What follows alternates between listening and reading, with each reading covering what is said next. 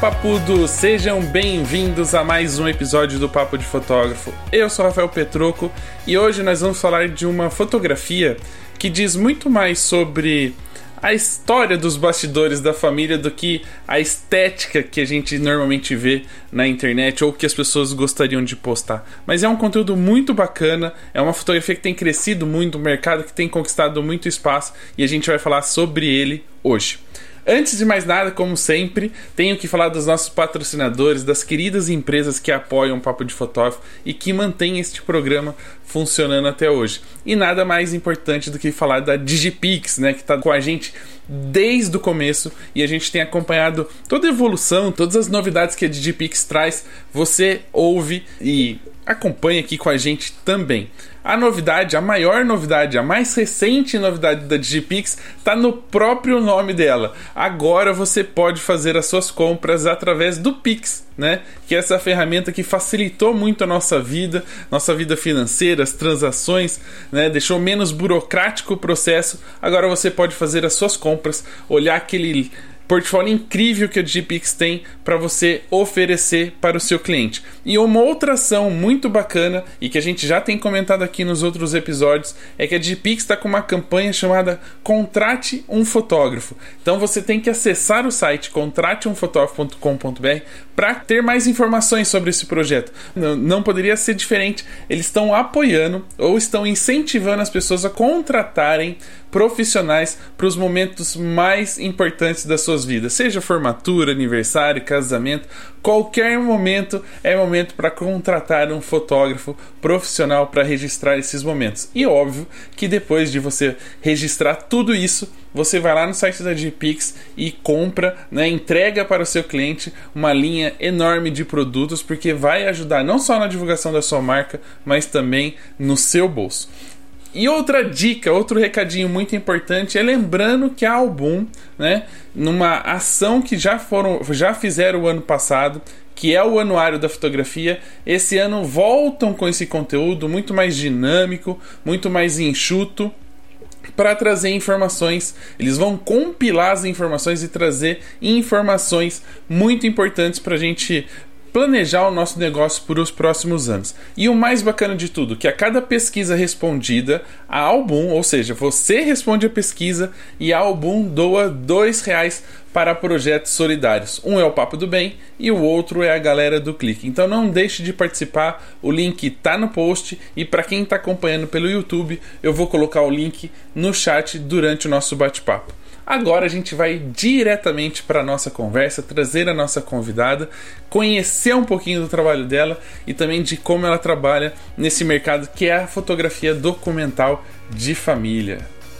Manu, seja bem-vinda, boa tarde. Oi, Rafa, boa tarde, tudo bem? Muito obrigada pelo convite. Estou muito feliz em estar aqui, te acompanho há muitos anos e é uma honra estar aqui conversando com vocês hoje. Muito obrigado. E eu que agradeço a disposição de dedicar algumas horinhas aqui para a gente poder conversar sobre um, uma área da fotografia que tem crescido muito, né? Muitas pessoas hoje estão se colocando como fotógrafos documentais. Mas antes de falar dessa área específica, de como tudo acontece, queremos conhecer um pouquinho da Manu, né? Quem é a Manu? Como é que a fotografia entrou na sua vida?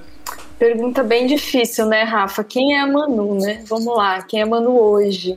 Eu sou fotógrafa desde 2006, trabalho com isso, já passei em várias áreas da fotografia, é, desde jornalismo, fotografia de casamento.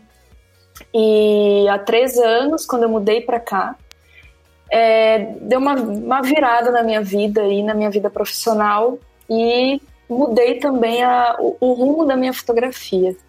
É, hoje eu sou fotógrafa documental não trabalho só com documental, mas hoje é meu carro-chefe, a fotografia documental. Sou cofundadora do FDF Brasil, que é um diretório para fotógrafos documentais aqui do Brasil. E tenho muito orgulho e muito carinho desse nosso diretório. E também do prêmio DocF, que é um prêmio exclusivo e destinado para fotografia documental é, de família no Brasil. E é isso. Hoje eu, eu tenho formação em comunicação social, audiovisual, tenho especialização em história da arte. Hoje sou estudante de artes visuais e sigo sempre nessas trocas, sempre estudando, trazendo mais informações para minha vida, para minha profissão. É isso. E, e engraçado, né? Você estava falando um pouquinho do, do, do, da sua conexão com a fotografia e depois falou: ah, agora eu estudo né, arte, comunicação. Quer dizer, você fez o processo inverso. Muita gente faz isso antes e descobre dentro dessas áreas a fotografia né, e acaba é. se dedicando. Você fez o contrário, você fez o caminho contrário. oposto. Eu comecei a fotografar, eu morava em Balneário Camboriú, sou catarinense hoje eu moro em Recife. Eu comecei a fotografar lá, e isso em 2005, 2006, profissionalmente desde 2006. É, mudei para o Centro-Oeste, mudei depois para o Nordeste, para o Recife, e eu sempre fotografei. Eu fui para a faculdade, é, para alguma faculdade que tivesse fotografia. Na época, né, não, não existia faculdade de fotografia voltada só para fotografia. Então eu procurei alguma coisa que tivesse conectada com o que eu gostava de fazer, que era fotografia. Então fiz, fiz, a, fiz comunicação na UFMT, audiovisual, e comecei a me interessar por história da arte, a estudar a história da arte mesmo, é há pouco tempo, há dois anos, quando eu senti que, que eu queria levar um pouco disso para o meu trabalho. Assim, é, não que fosse uma, uma obrigação, sabe? Mas eu queria muito conhecer mais a trajetória da arte, da fotografia até o momento que de hoje, até onde eu tô hoje. É, é bacana. A gente. Um, quando a gente fala muito de fotografia, as pessoas hoje estão muito ligadas no digital, né? Que é comprar a câmera, fotografar, se deu errado eu apago, tento de novo e assim vou, vou aprendendo né? E, é. quando a gente percebe que a nossa fotografia talvez não esteja evoluindo, falta talvez essa base teórica, né? Esse conhecimento em outras áreas que iriam acrescentar. E a gente começa a buscar algumas outras referências. Eu, pelo que eu acompanho de você, né? É óbvio que daquele mundaréu de fotógrafos que a gente acaba seguindo no Instagram, a gente não consegue é. acompanhar todo mundo de pertinho, é. mas eu vejo que você sempre foi uma pessoa estudiosa, sempre foi na, no, na, no, na busca de, de outras conexões, de outras coisas que pudessem acrescentar no seu trabalho. Dado que você está sempre em contato com a Roberta, né? A Roberta Tavares. Que Sim. é um, um, baú de informações, né? Um baú de conteúdo que às vezes dá até medo de conversar com ela. Sim. de falar, é, eu não eu tenho sei... capacidade para ouvir e, e, entender o que ela está falando. Responder. é, eu sempre fui, eu sempre questionei muito, sempre fui muito questionadora, assim, do, do meu lugar no, no mundo. Eu acho que todo mundo que trabalha com arte é uma pessoa questionadora, sabe? Se a gente tá é, e fotografia é arte, tá? Se alguém vier comentar algo, mas eu acredito sim que fotografia é arte. Então eu sempre fui muito questionadora, eu sempre busquei muito é, entender o, momento que eu vivo, as pessoas que eu fotografo. É, sempre estive aberta a essas mudanças, a conhecer pessoas, a conhecer universos diferentes do meu, diferente do meu. E eu acho que você falou a questão da teoria, eu acho que isso é, é mais do que fundamental para a gente que trabalha com fotografia, que trabalha com pessoas, principalmente fotografia documental. É, não não ir cru, né? Não fotografar as pessoas de forma crua, sem nada na cabeça e, e ter uma base não só teórica, mas de conhecimento empático com a realidade das outras pessoas, né? Então eu sempre sempre me debrucei muito a estudar é, tanto fotografia quanto outras áreas, né? Não só da fotografia, porque eu acredito sim que fotógrafo de família, principalmente, ele não é, não é não precisa sempre estar estudando técnica, teoria, voltada mesmo para equipamento, edição. Eu, eu mesmo uma zero à esquerda. As caixinhas de pergunta que eu abri é, para vir aqui conversar hoje me perguntaram ah, qual é equipamento que você usa, qual lente isso, qual lente aquilo. Eu sempre fui muito no, na forma orgânica, sempre fui muito no feeling. É, não sou uma pessoa que me debruço muito a entender a, a parte técnica da, da evolução dos equipamentos, porque é aquela coisa que você não é, é muita coisa, é informação todos os dias. Então eu sempre fui no nesse lado da fotografia, eu sempre fui bem mais slow, assim, sabe? É, de forma mais orgânica, conhecimento técnico, no sentido é. câmera, lente, tudo isso aí. Eu, eu também sou muito assim, né? Eu sempre, mas desde pequeno eu percebi já que eu sou uma pessoa muito mais da prática do que da teoria. Então eu aprendo muito mais se alguém pe me pegar e falar assim, ah, vamos fazer isso e fazer comigo, do que me falar, olha, funciona assim, assim, assim, você vai lá e faz. Né? É, é muito mais difícil é. para mim esse processo. E a fotografia foi muito disso. A primeira vez que eu fui fotografar, né, profissionalmente, que eu tinha uma Cybershot que fazia tudo automaticamente, eu só apertava o botão. Também. Né? O meu era. Uhum. Aí que eu falo, às vezes o pessoal fala mal desse, desse tipo de câmera, mas eu falo, cara. Uh, ela pensava para mim a minha, o meu, a minha única preocupação, o meu único desafio, ou a minha única função era compor a imagem de eu imaginar qual ângulo que eu queria, qual pedaço da cena eu queria. Isso treina o nosso olhar, né? De não é. depender do equipamento. Uh, mas quando é a primeira vez que eu fui fotografar profissionalmente, uh, falaram assim: ó, esse aqui é o ISO, esse aqui aperta o botão tira foto, esse aqui você mexe para não borrar. E, e, cara, foi isso, assim, e saiu, né? Não, quer dizer, eu não precisava ter todo o conhecimento técnico, porque eu acho que a gente também ter só a teoria não leva a lugar nenhum, né? Sem só, só escrever ou só saber como funciona. Eu conheço pessoas que têm conhecimento incrível sobre equipamento e não tiram fotos, né? Não. É, para mim, um cara que sabe muito tecnicamente é um, digamos, alguém da assistência técnica. Sabe? O cara sabe é. onde vai uh, o parafusinho ali, mas não necessariamente ele é um bom fotógrafo por conta disso, por conhecer o é. equipamento que ele tem em mãos. É, eu comecei, Rafa, meu primeiro trabalho na fotografia foi como laboratorista. Eu revelava filmes. Eu era muito novinha. Eu, eu sabia que eu queria fotografar e, surgiu um, um, esse emprego que era para revelar filme, uma máquina e naquelas grandonas, não é aquela coisa sala escura, não, sabe? Aquele quarto escuro, não, eu não, não passei dessa fase, gente. Você é um Mas pouquinho mais nova que essa época. É, um pouquinho mais nova. Mas assim, esse contato que eu tive com a fotografia analógica no início me ajudou muito é, hoje na fotografia digital. A minha primeira câmera foi uma fotografia digital para você ver como eu fiz todo o caminho inverso mesmo. Hoje a minha primeira câmera minha foi uma, uma, digital, uma HP, eu nem sei mais se. Nem, acho que deve estar no museu, em algum lugar, essa HPzinha.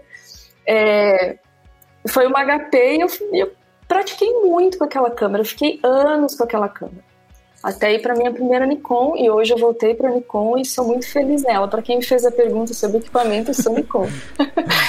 e, e o contato que eu tive com a fotografia analógica me ajudou muito hoje no sentido assim de paciência paciência, é, conhecimento de, de cada processo do, do, do, trabalho da fotografia, né, calma de, de registrar, de revelar, de entregar. Então, isso eu acho que eu trouxe sim da fotografia analógica, esse, esse conhecimento por etapas de todo o processo da, do, desde a captação até a entrega para o cliente. Que a fotografia analógica ela não é como a digital, que é na hora, né? Sabe? Tem muita. É, é, um, é um assunto que a gente sempre discute no FDF, no grupo, que tem gente que entrega, por exemplo, fez, um, fez fotos hoje, um documental, chega em casa e manda uma prévia, né? É, de 10, 15 imagens. Não sei se você faz isso, mas tem muita gente que faz. E eu percebi no meu processo que eu não conseguia, isso estava tá, tipo além do. Eu não conseguia mesmo, isso me frustrou muito, por muito tempo, assim, eu ter que entregar é, uma prévia para o meu cliente, porque às vezes o meu cliente vinha de outra pessoa e, eu, e, e o outro fotógrafo chegava na hora, às vezes até no Wi-Fi da câmera, e mandava para o cliente no celular para ele postar nas redes sociais. E eu demorei muito para entender que esse não era o meu processo. Eu não funciono assim, eu preciso de um tempo. É, de, chegou em casa, descarreguei, fiz backup, vejo se tem todas as imagens, Daqui a alguns dias eu retorno, vejo com outro olhar, um olhar menos cansado para minha fotografia, e aí então que eu começo a enviar para o meu cliente. Mas essa, é, não que isso seja errado, só não funcionou comigo, né? Então eu acho que isso é muita herança do analógico, né? Da gente ter calma, você tem que fotografar, espera terminar todo o filme e aí você vai, revela aí que você vai entregar para o seu cliente. Mas na lógica não era só calma você tinha que ter, era calma e esperança de não esperança ter queimado o filme. De, exatamente, de ter dado certo.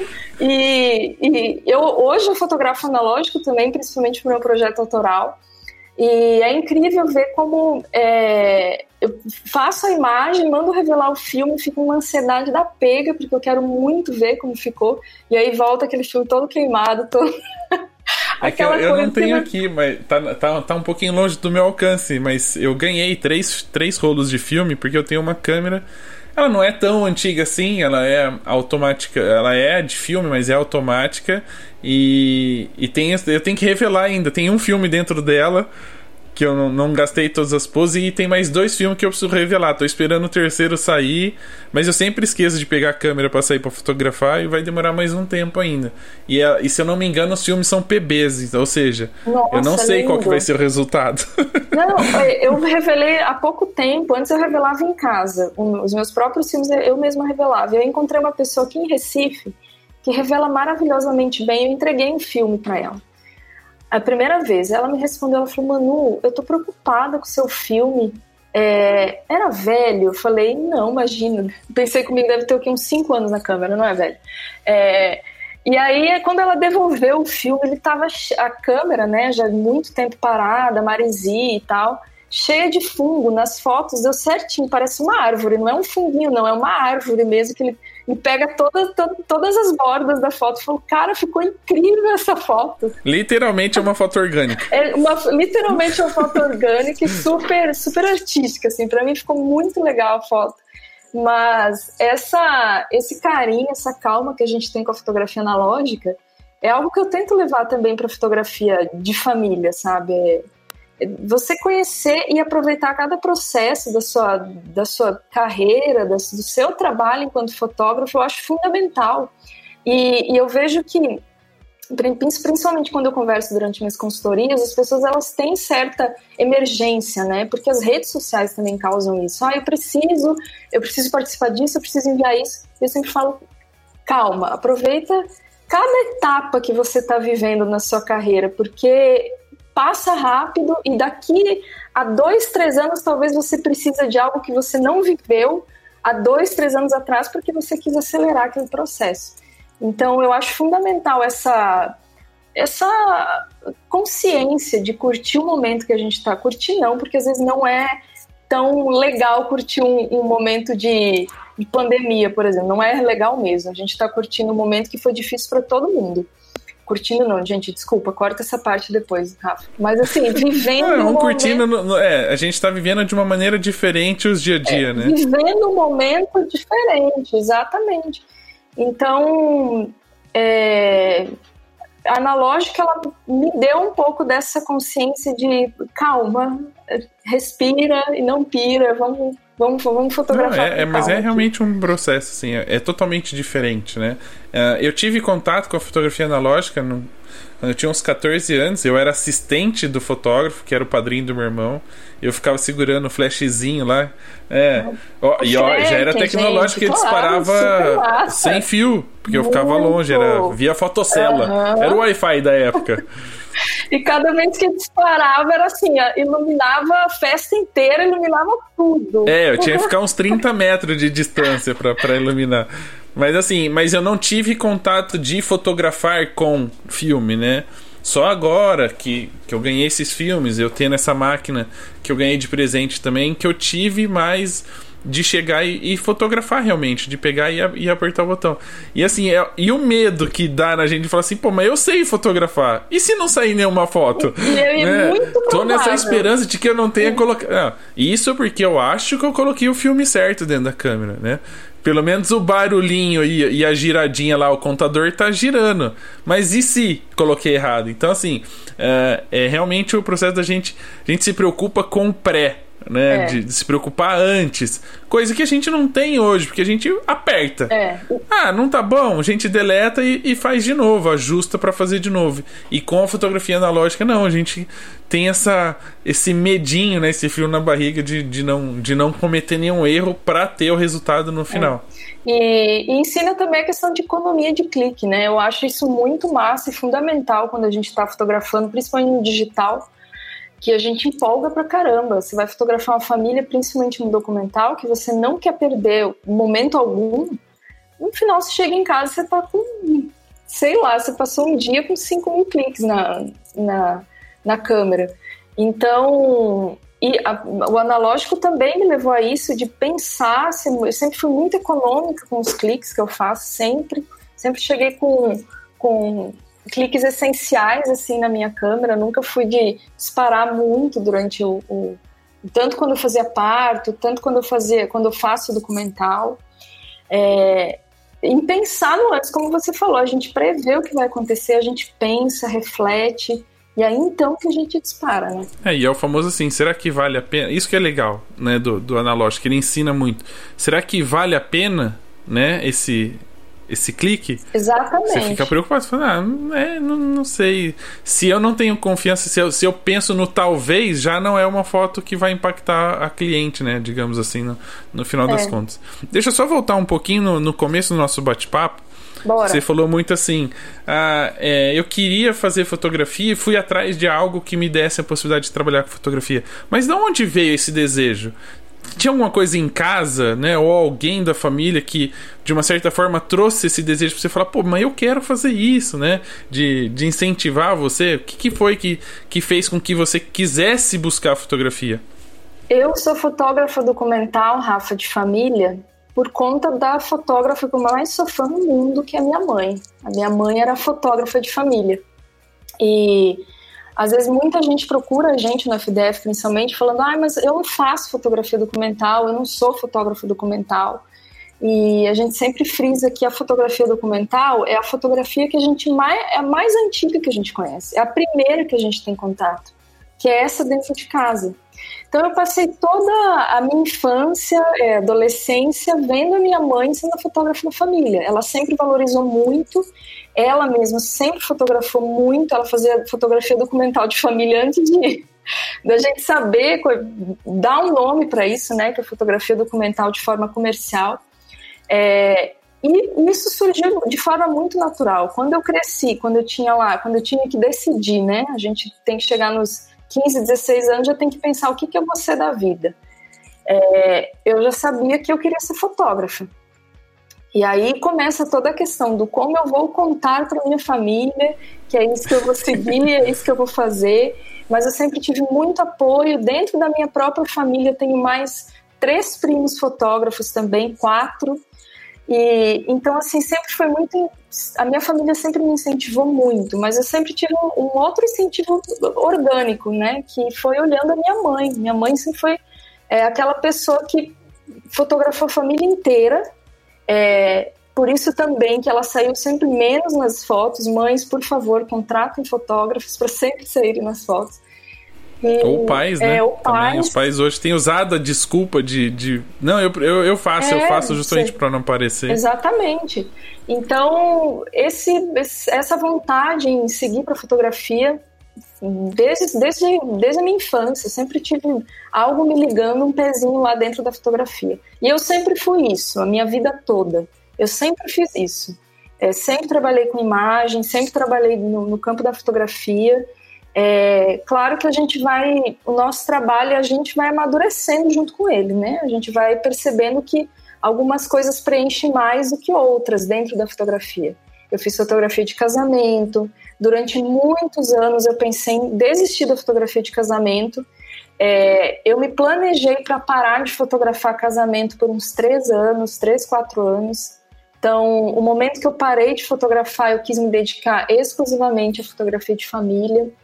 É, recentemente também eu tomei uma decisão de diminuir, parar, dar uma pausa com a fotografia de parto, porque eu queria me dedicar ao meu projeto autoral que está rodando e também a fotografia de, de família, né, o documental, que é, quem faz aqui sabe o quanto a gente dedica a isso, a gente passa o dia, às vezes mais do que um dia com as famílias. Então, eu acho que tudo no nosso caminho é uma questão de amadurecimento. A gente saber o que, o que a gente pode dar agora, o que a gente pode ser agora. Por isso, quando você me pergunta quem é Manu, eu sempre penso, né? Quem sou eu agora? O que, o que, quem eu sou agora? Amanhã, sei lá, amanhã eu posso querer voltar a fazer casamento, amanhã. É, enfim, eu acho que a gente tem que é, persistir no que a gente quer para o momento, não pensar é, no futuro. Lógico, a gente tem que ter um planejamento, né? Para não. Brasil 2021 a gente está aí sofrendo muito, é, mas ter um planejamento, mas não pensar tanto no que, que eu posso ser amanhã, o que eu fui ontem, mas quem eu sou hoje, o que eu faço hoje, sabe? Respondi sua pergunta, acho que eu falei até demais. Claro, sem dúvida você respondeu. Mas é legal, porque você falou uma coisa que, que talvez muitas pessoas não, não, não pensem ou não param para pensar, né? Quem é um pouco mais velho, da nossa idade, que, que teve uma infância registrada pelos pais através da, das Kodaks da vida, né? Da, das fotóticas que revelavam a, as fotos, Uh, realmente tem um, um, documental, né? Tem. Uh, muitas vezes a gente tem as fotinhos do aniversário ali, mas tem registros que são totalmente espontâneos, né? Do, do dia a dia. Né? Ah, brincando na rede, brincando com uma bola. Uh, tem as, as, famosas fotos da vergonha alheia, que é sempre com, com a cueca do He-Man, com a calcinha da Minnie, né? Aquelas fotos. Mulher Maravilha. O, o, famoso newborn com ping, mais, que aparece mais o pingolim na foto em cima Sim, da nossa, cama do que da gente. criança. É Mas era, é, digamos, era a fotografia newborn da época, era o registro que os pais e as mães faziam é. para ter a foto da criança que acabou de nascer, que a criança estava completando um ano, que tinha cinco anos. É um documento, é, é nós, profissionais, que começamos a colocar nomes e definir qual era o nicho que a gente mais gostava de, de poder fotografar. Mas todos Sim. os pais já foram fotógrafos na vida que registraram um pouco disso, né? Tudo. Todos nós somos uh, fotodocumentaristas, porque toda a gente vai entrar num, num, outro, uma outra conversa aqui que é sobre fotografia, o que é, o que é fotografia documental. Mas toda imagem é um documento. O que, o que aconteceu de alguns anos para cá é que a gente começou a botar um nome em algo que os nossos pais, as nossas mães, a gente mesmo, enquanto fotógrafos, fazíamos há muito tempo. É um nome que às vezes facilita e às vezes dificulta. Eu falo porque, por experiência, eu tenho clientes que me procuram, é, elas querem o, a fotografia documental, mas elas não, não colocam um nome nisso. Elas falam: Eu quero que você fotografe um dia na minha família, uma semana, um ano. E a fotografia documental também, ela não é tempo, ela não é você passar 12 horas, 24 horas, isso a gente coloca para facilitar uma, por uma questão de mercado, né? Lógico. É, mas também a fotografia documental é todo o processo, todo o, acompanhamento que você tem com uma família. Você deve ter também, sabe? Eu, como você tem da sua, e como eu fotografo outras famílias, que eu acompanho desde 2008, por exemplo, é, eu já tenho um documento extenso dessa família. Assim como eles têm com, comigo, né? Um documento é, que conta o, o, todos esses anos até agora. Então, a fotografia documental ela é, é, ela é antiga, é primeira, como eu falei, ela é o primeiro contato que a gente tem com a imagem é dentro de casa. É, a nossa mãe mostrando os pais, mostrando o, as fotos, hoje é tudo no celular, né? mudou completamente. Hoje é, é mais visual ainda do que na nossa época, lá nos anos 80. Nos anos 2000, gente, eu tenho 18 anos. É. Só tô velha, se mentira. Mas é muito. É, é esse contato que a gente tem dentro de casa, essa essa eu gosto de chamar, eu gosto de da complexidade que existe existe dentro das histórias da família, da simplicidade, a complexidade na simplicidade eu eu sou fascinada, tanto que o meu projeto autoral agora é, é relacionado a isso. É, do quanto dentro de uma família, dentro de uma história de uma família, tem milhares de histórias personagens, sabe? Que você pode ir trabalhando durante os anos, que você vê a família se transformar na sua frente. Você vai fotografando essa família e é incrível você ter, é um privilégio, inclusive, para a gente estar tá presenciando isso. Que tudo que acontece no mundo reflete dentro da família. Isso é fato. Tudo que acontece lá fora, dentro de casa, reflete. Então, quando a gente coloca um fotógrafo dentro de casa para fotografar, é porque a família confia muito na gente tá abrindo, assim, principalmente na fotografia documental, sabe? É, por isso que a gente volta lá no início que a gente falou da necessidade da gente ter empatia com as histórias, sabe? É, não há nem necessidade, é uma obrigação da gente ter empatia com as histórias das famílias, com as, com, a, com as diversas configurações de famílias, sabe? Que existem várias. A gente não pode também ter sempre um padrão, não existe. É, enfim, já fui para outra resposta, né, Rafa? Não, é, tá, tá, tá encaminhando pro que eu queria mesmo, pro, pro bate-papo que é sobre esse assunto. E aí aproveito já a pergunta que provavelmente você deve receber ou devem se discutir muito nos grupos, né? Afinal de contas, o que seria fotografia Ai. documental? Eu né? já fiquei pra Manu, para Manu, né? A gente, você acabou de falar, você já falou, por exemplo, a fotografia documental é tudo que a gente registra é um documento, né? Mas hoje, usando Sim. esse termo que a gente usa uh, comercialmente, né, para até um pouco diferenciar os trabalhos de um profissional ao outro, para você, como você definiria a fotografia documental de família? É, disse tudo. A gente precisa desse termo no sentido de também no FDF, para a gente agrupar pessoas que queiram o mesmo, é, que tenham algo em comum, né? No caso, que é a fotografia documental. Mas a fotografia documental de família hoje, para mim, é uma família me contratar, me chamar para eu fotografar um momento deles que não tenha a minha direção. Interferência vai ter. Isso sempre. Eu, por, por eu estar nessa família, por eu estar fotografando, por eu ter uma câmera na mão, por eu ser uma pessoa de fora, eu já estou interferindo na cena. Então, a fotografia documental pura, é, no, essa sem direção, sem interferência, eu acredito, nunca vivi, de verdade. Eu acredito que a gente chega perto nisso no parto, provavelmente, com a fotografia de parto. Porque aí guerra, ninguém tá prestando sei. atenção no não, ser, ninguém. Ser que eu, a, minha presen a minha presença não, vai mudar nada naquilo que está acontecendo.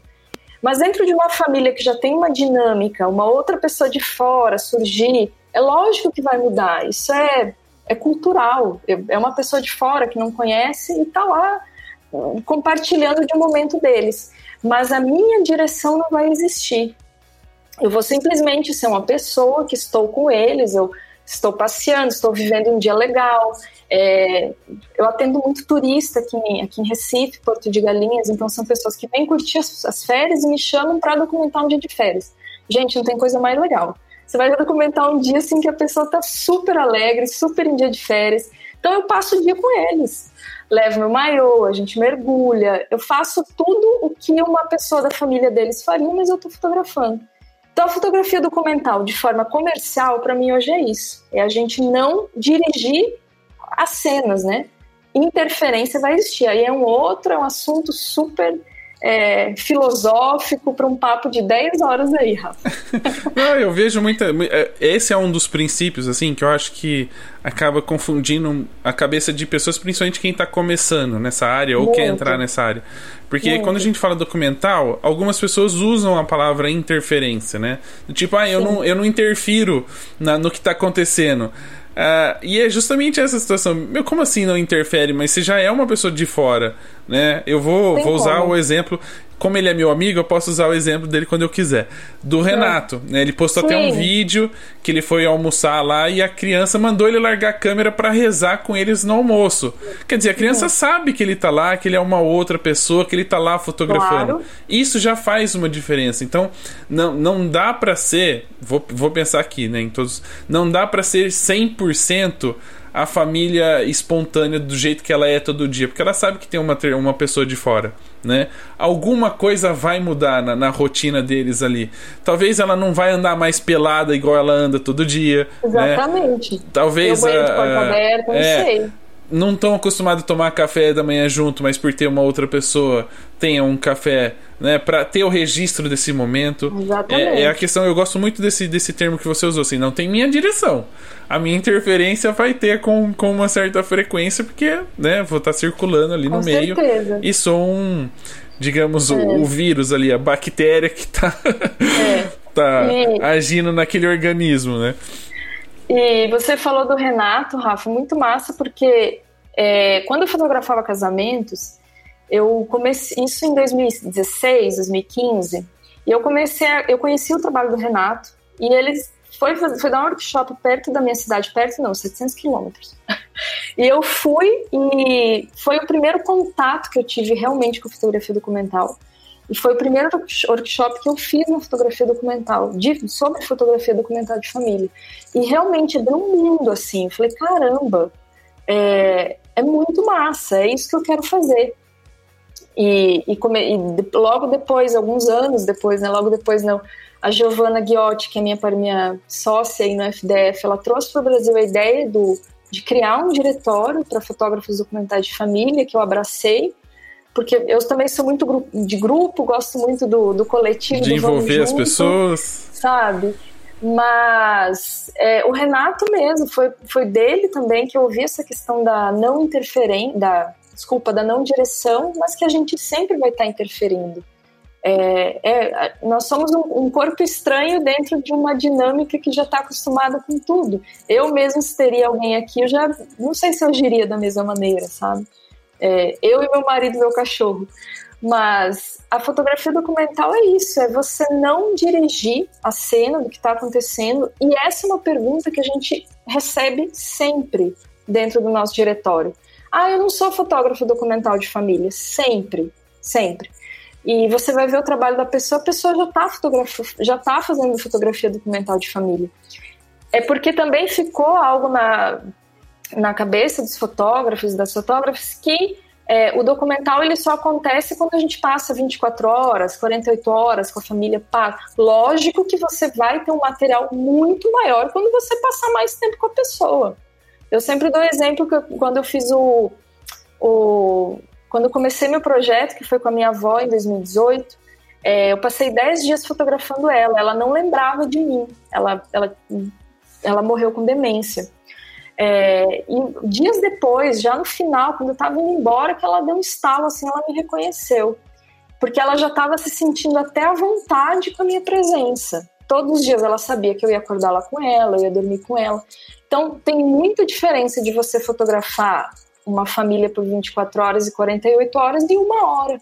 E também tem muita diferença você fotografar uma família por 10 anos, de você ir todos os momentos da família, chega uma hora que no, no décimo ano você já está abrindo até a geladeira para pegar água, né? Porque já criou uma. Essa conexão que algumas pessoas falam, já criou essa. É, é, essa. Como que eu posso dizer? Esse aconchego. A família já se sente à vontade com você e você já se sente à vontade com a família. Então, eu gosto muito quando, quando outros clientes, assim, que eu tô com eles há muitos anos, me chamam para voltar. É, é, outro, é outro trabalho. É, é, o nosso trabalho vai mais amadurecido também até essa família, sabe? Eu, as minhas famílias que eu comecei em 2008 guardam todas as fotos de quando eu comecei, tá lá tudo em quadro. Então eles também acompanham as nossas mudanças, né? Não, e é bacana. É, você falou de, de aproximação, né, de conexão, isso facilita até o seu trabalho na, na questão de, assim, a gente sabe que muitas vezes o pai, ou até mesmo a mãe, dependendo quem contrata, né, que o contratante sempre está mais disposto a fazer aquilo que você que você espera, né? Então, exemplo, se a mãe te contrata, ela já está disposta a meio que viver o dia a dia dela normal para você registrar, mas o pai não né? Porque ele não está muito acostumado. E quando você vai com uma certa frequência, essa pessoa, essa barreira que o pai tinha, ela também vai cedendo. Dá para perceber Total. isso nas fotos das outras sessões, assim, você fala, olha, olha como o pai agora tá, tá ficando mais confortável com a situação e tá se mostrando mais para esse registro. Não, né, não, não, vou nem dizer o pai, assim, às vezes até a, a todos da família, né? É, eu tô falando pai mais... como exemplo, sim. que é o que sempre é. o que dá o chabu. Mas é, sim, total. Eles percebem, eles quando escolhem, quando vão escolher fotógrafo, eles já preferem alguém que esteja com eles há mais tempo. Isso é natural, porque eles sentem mais à vontade, eles já conhecem como, eu, como é o meu é, fluxo de trabalho dentro do dia já sabem até os papos que vão ter comigo. Isso ajuda muito, assim, coisas incomuns que a gente tem com a família, né? Então, é, isso, isso a gente percebe no, no decorrer das sessões, do, dos encontros. Na primeira é uma coisa, na última você já tá, nossa, já recebe até convite para festa. Você já é e isso eu acho que é muito bom. Eu tenho isso de, de uma forma muito positiva. É, geralmente as pessoas que eu fotografo documental acabam me tornando amiga, do tipo assim, ah, vem almoçar na minha casa, principalmente em Recife, que eu cheguei há pouco tempo, pouco tempo, né? Três anos, mas é pouco, considerando um ano e meio aí que a gente está recluso. É, mas é, você acaba criando, além da fotografia, um vínculo de amizade mesmo, de vamos sair, vamos à noite, vamos fazer alguma coisa. Então, gente, levar isso adiante. Essa turma que chama pro vamos sair, vamos fazer alguma coisa à noite, no final pergunta, leva a câmera? Você vai levar a câmera? Não, não. é, é, não, não, é, não, não, é com segundas intenções, não. então, é para sair mesmo. Não, para sair mesmo. Tem família, principalmente, sempre tem, né? A minha família, eu digo sempre, nunca. É, de tempo atrás mesmo nós batizamos o meu sobrinho, eu falei, olha, mas não eu sou madrinha, eu não vou sair na foto, a gente vai chamar um fotógrafo sim. Senão eu sempre sou a fotógrafa da, literalmente a fotógrafa da família. É, mas sempre a gente acaba fazendo parte de todos os momentos da família, né? Isso para mim é, é o maior prêmio de uma, da, uma fotógrafa, para mim é, é ser parte da família deles também, né? Ah, isso é bacana, né? Eu, recentemente eu tenho feito muito aniversário infantil, que não era uma coisa que eu fazia com frequência. E, e parece que o destino fala: né, você vai ter uma filha agora, então vai aparecer um monte de aniversário infantil pra você já ir se, se preparando. Conhecendo esse mundo, né? É. Uh, e e é, é, legal, assim, porque eu vejo, já fiz alguns que as cunhadas, né, ali já gostaram tanto do, do momento, e nem viram as fotos direito, nem viram ainda, né, o trabalho final pronto, já entregue, e, e já estão falando assim, ah, olha, já fica aí ligado porque em novembro tem o aniversário da fulana, em dezembro tem o, o do ciclano, que é assim, é, quando você percebe que já está inserido ali, que as pessoas já estão confortáveis com você, fica muito mais fácil de trabalhar, né? Muito, e assim, o próprio cliente vai guiando a gente da é, levando a gente para dentro da família dele no sentido assim de momentos que eles consideram importantes. Eu acho isso magnífico. É, eu tenho uma cliente que em 2018 ela me chamou para fotografar. Ela ela estava amamentando, ela ia parar de amamentar. Ela foi uma escolha depois de quase dois anos. Ela falou: Olha, eu vou parar de amamentar, mas eu preciso registrar esse momento. Eu quero que você vá lá, passe uma manhã com a gente, a gente vai para a piscina e depois desse, desse documental eu vou, vou parar de, de amamentar. E eu fiz, fui lá, registrei esse momento, e depois dela, ela publicou, me contou a, enfim, o relato dela em relação a esse momento, e várias mulheres começaram a me procurar também para fazer isso. Porque viram no Instagram dela, então eu comecei a postar, outras pessoas viram, e, pô, eu quero registrar esse momento também. Então a fotografia documental, ela também vem para mostrar que a gente não tem que registrar só, você falando ali aniversário infantil, né, por exemplo, casamento, só esses eventos assim que a gente já considera é, chaves, né, eventos, super eventos da nossa família, mas que todo o cotidiano guarda alguma coisa que a gente precisa registrar. Primeiro dia da escola, eu aposto que quem aqui é dos anos 90, que tinha uma mãe que super registrava tudo, não tem uma foto do primeiro dia da escola. Então, a gente mostrar para eles que é bacana chamar um fotógrafo para registrar esse momento, isso é fotografia documental. Porque, mesmo que a criança chore e não queira entrar na escola, que você vai ter. chore, mesmo que daqui 20 anos ela nos procure para falar: olha aqui, o mico que você me fez passar. Mas eu aposto que hoje, se a gente pegar todas essas imagens, foi até uma caixinha de perguntas que eu abri esses dias no meu Instagram, se você venderia toda a sua história fotográfica por um milhão de dólares, um milhão de reais. Sei lá, mas foi muito dinheiro, gente. É, ninguém, foi uma pessoa só que inclusive estava me assistindo aqui, mas foi por pirraça que respondeu que venderia. É, mas maioria não venderia porque a gente apaga uma história. São é, esse nosso dia de primeiro dia de primeiro dia de aula, o último dia de escola que todo mundo assinava a camiseta, que a mãe fazia foto, ou o pai, a avó, tio, enfim. É, esses momentos do cotidiano, essas complexidades na simplicidade que eu falei é, que a gente precisa. A gente precisa mostrar para o nosso cliente o quanto é fundamental ter esses, esses registros. E por que, que ele vai contratar um fotógrafo? Senão ele não sai na foto. Acontece igual a minha mãe. Passou aí 15, 20 anos registrando a gente, poucas imagens ela tem dela, sabe? Então, mostrar essa importância para o nosso cliente em uma enxurrada, como você falou? Você abre o Instagram, enxurrada de fotógrafo muito bom, maravilhoso, gente muito foda. Dá para falar palavrão? Pode. Muito foda, trabalhando. É, você mostrar para o seu cliente a importância dele ter registros simples, no dia a dia. É tão rico quanto ele só registrar aqueles momentos de ah, vou casar, vou enfim, aniversário, sabe? Então, essa é a nossa missão enquanto fotógrafo de família, viu, gente? A gente mostrar essa, a, a riqueza nesse, nesse dia a dia. Os outros momentos importantes da vida, né? Não é, é. não são só os, os marcadinhos do ano. Exatamente. Os, os de calendário. O, o, todos os momentos são importantes. Todos, todos os dias a gente tem um motivo para registrar. Todos. É, e, inclusive, em uma conversa que eu tive com o Renato esses dias, até no Instagram eu estava falando com ele sobre a gente.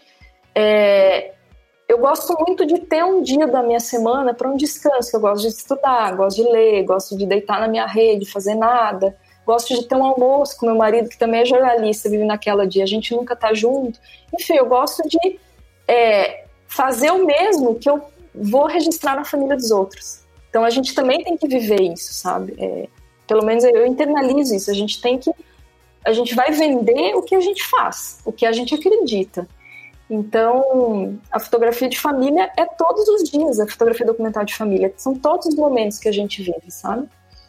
Não, e isso é bacana. E se, pra quem tá começando, principalmente quem entrar nesse mercado, achar que só vai fotografar um dia específico, porque lá, é um dia de férias, Não. um dia de aniversário, um dia.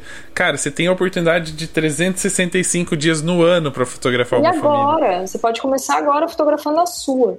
E como eu disse antes, sobre configuração de família, a gente quebra isso. A minha família é eu e meu marido. Nós somos nós dois. Somos uma família com cachorro é, que está até comportado. Agora eu te falei que ele vivia latim. É, se você não incluísse ele agora na sua família, ele ia reclamar, com certeza. Mas fotografar o que a gente abraça como família, sabe? É, começar agora com celular, com câmera, que você achar necessário, mas registrar o que a gente está vivendo, sabe? Principalmente agora, né? Nesse momento do mundo de pandemia, ainda estamos em pandemia, gente. E, e, é uma coisa que eu ia te perguntar. Eu não tô seguindo muito aqui a, a ordem cronológica da pauta, mas falando, já que a gente está falando da pandemia, eu vou aproveitar o gancho. É, nesse momento de pandemia, a gente está completando quase dois anos aí de, de, de momento, um momento muito delicado você percebeu de uma certa forma que por conta ou por medo da pandemia esses registros diminuíram, né? As pessoas deixaram de procurar, talvez até por conta financeira, de não de ter outras prioridades, ou justamente por esse momento de estarem mais próximos, de conviverem mais é, em família, porque tem que ficar mais tempo dentro de casa, aumentou o volume de pessoas que falam, pô, agora que tá todo mundo junto aqui, eu não preciso esperar um final de semana ou algum momento importante para registrar, eu posso registrar qualquer dia. Como é que você viu essa, esse período? Lógico, todos, eu acredito, né, ficamos todos é trancados e ainda estamos bem limitados em, né, em certas coisas. É, diminuiu muito meu trabalho, muito. Eu fiquei cinco meses parada, sem nada, respondendo tem, na, na, minha caixinha de perguntas que eu fiz lá, a pessoa, você se frustra? Minha gente, vamos começar a falar. todo dia. É, todo dia a gente acorda frustrado e eu, né, vamos lá, depois a próxima pergunta. Mas sim, diminuiu muito. Eu fiquei no início de 2020 um tempão parada, Rafa, mas no momento que eu pude voltar a trabalhar, que eu me senti confortável em voltar a trabalhar e que também as famílias se sentiram confortáveis em me receber, eu vendi muito mais documental que os outros anos. É, e várias pessoas, muitos clientes meus, com essa, com essa justificativa mesmo pô, a gente passou por isso, não tinha uma foto daquele momento lá tomando um café da manhã com mamãe, tomando, sei lá, um café da tarde com meus pais. Eu quero fotografar, vamos, vamos reunir aqui. E, e também a fotografia documental ela foi justificativa para reunir família. É, mês passado eu fotografei um encontro depois de um ano de uma avó com uma neta que nasceu no período de pandemia. Então, sim, aumentou no sentido das pessoas se preocuparem em precisamos ter registrado a nossa vida, nosso, tudo que a gente está vivendo agora, inclusive nesse período de pandemia. Aumentou sim. Uhum. É, porque muitas vezes a gente acha, ah, para quem faz casamento, por exemplo, diminuiu bastante, né? Porque, de uma certa forma, em, em alguns lugares ainda está proibido você fazer eventos sociais com um número maior de pessoas né, a pessoa fica meio assim do tipo, ah, e agora, né? Esse momento. E aí quando você tem esse da família de falar, cara, eu não sei como é que vai ser amanhã. Será que uh, minha avó vai ter oportunidade de ver minha filha daqui seis meses, né? Três meses, enfim.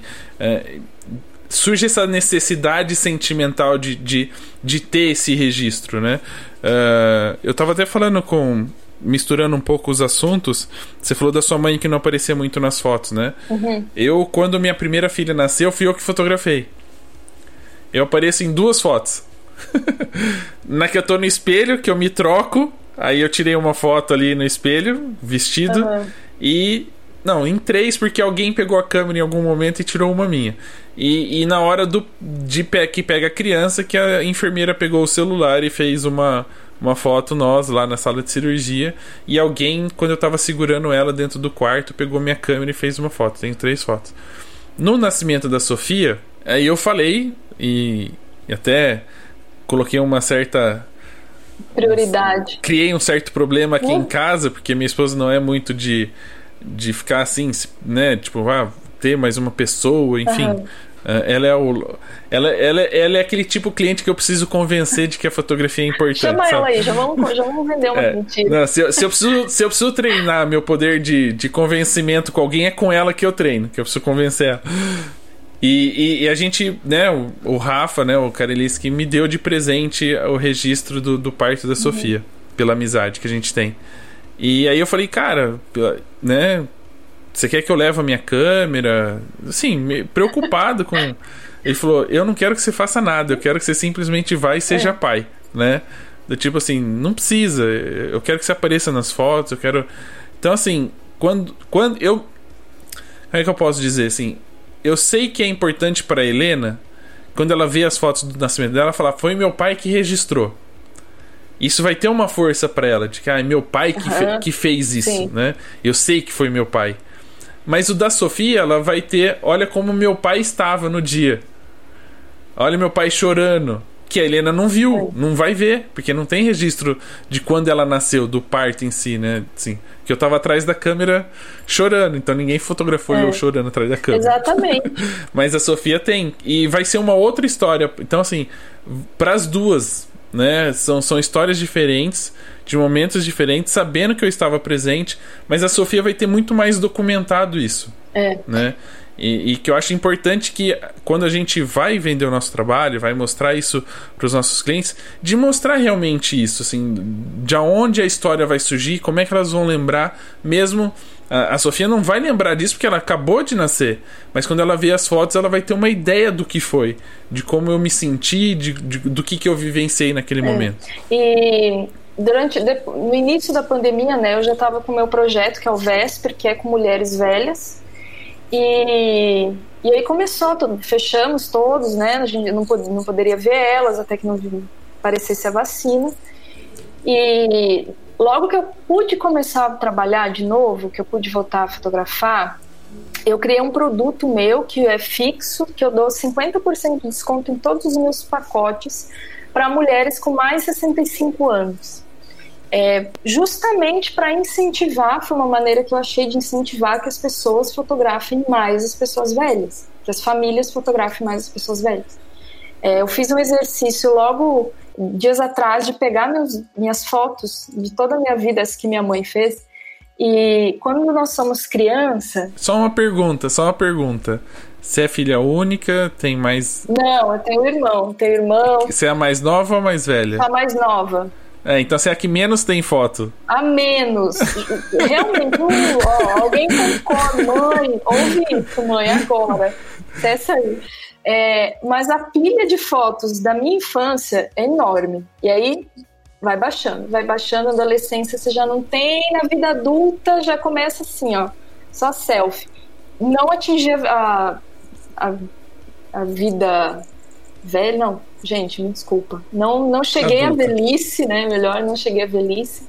Mas eu percebo na, na busca dos meus clientes, das pessoas, nem dos meus clientes, mas quem me busca, quem me procura para trabalhar, do quanto não tem, são raros os casos que me procuram para fotografar um documental de uma pessoa de 65, 70 anos.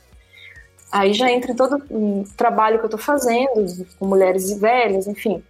Mas então eu criei um produto, um, dei nome para esse tipo de foto para fotografar mulheres com mais de 65 anos. Aconteceu a mesma coisa no primeiro Natal em 2020, durante a pandemia, que as pessoas estavam montando a, árvore de, da, de Natal, reuniram a família, enfim, era um momento que iria reunir a família. Eu falei, pô, eu quero fotografar. A gente viveu um ano todo é, sem, sem ter momentos da família, eu quero fotografar. Então eu comecei a oferecer isso para o meu cliente também. Falei, caramba, ó, você não pensou em a gente eu ir no dia da, da montagem da árvore de Natal e gente, eu fotografar vocês nesse momento?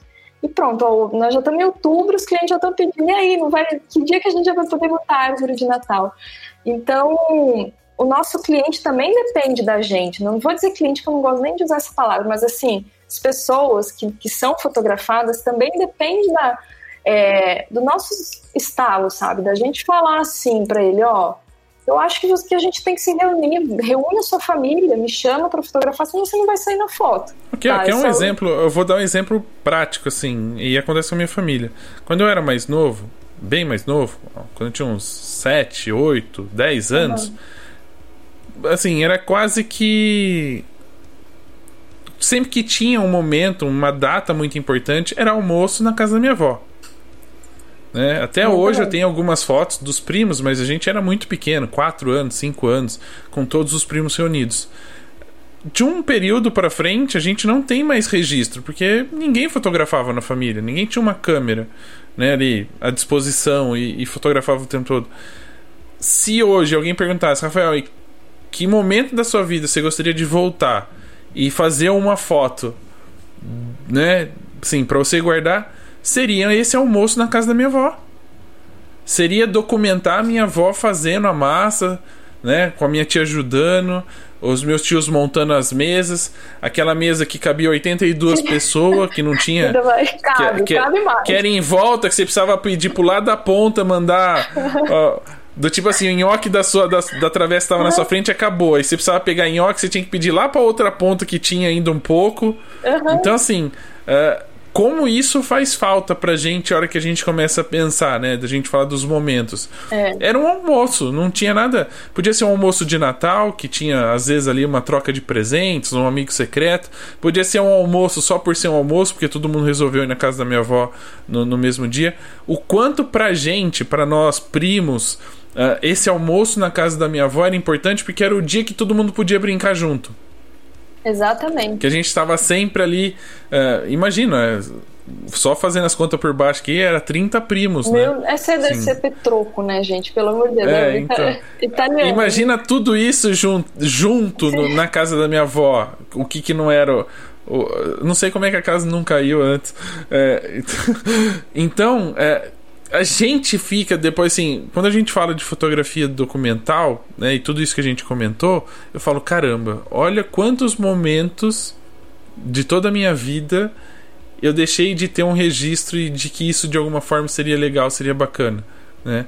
A minha, minha filha fala do, da, das bisa, ela sabe o nome, né? Ela, ela fala, olha, a hora que ela vê uma foto, fala, ah, essa aqui é a bisa tal. Mas, cara, são fotos que elas já estão, assim, bem velhinhas. Né? Eu não tenho muito como ilustrar tudo o que aconteceu é. durante todo esse tempo que eu pude conviver com elas. E muito massa você falar isso, porque é, a gente precisa realmente criar, levar essa consciência para as pessoas que a gente fotografa. Porque a nossa vida é tão. É, o dia a dia, o cotidiano é tão rápido hoje em dia que a gente não para, às vezes, para pensar em coisas assim bem é, simples. Fotografar um café da manhã, fotografar um almoço em família. E a gente tem aí vários meios para mostrar para as pessoas que seguem o nosso trabalho, que acompanham a fotografia documental, é, do quanto é importante. Esses momentos simples são importantes, são tão importantes quanto é, o casamento, quanto o nascimento né, de alguém. Né? Não estou comparando, gente, fotografia do nascimento é maravilhosa mas é, os momentos do cotidiano são também muito importantes. Galera, não fiquem com desculpa do tipo, ah, mas eles só querem crie essa necessidade. Fale para eles da importância desses momentos que não são as datas de calendário, digamos assim. É, eu acho que não é nem criar essa necessidade, mas é você mostrar para ele, lembrar o seu cliente que é importante, que, que ele pode registrar fora dos momentos considerados especiais dentro da família, sabe? Faz aí um almoço de domingo com a vovó, quero ver. Vai arrasar. Uh, aproveitando, já que a gente está falando desse, desse tema, e muita gente né, tem visto a fotografia documental como um bom mercado para começar a atuar, principalmente quem trabalha com casamento e já trabalha com família, é meio que é, seria um próximo passo, assim, né, de poder registrar isso.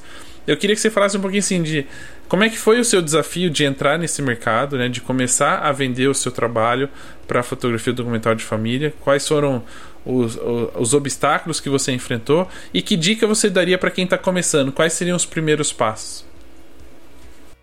É, não foi fácil, não é fácil mas não desistam. é, gente, me frustro, sim, essa é uma pergunta que eu recebo muito também, é, porque a fotografia documental de família, de forma comercial, é algo relativamente novo no mercado.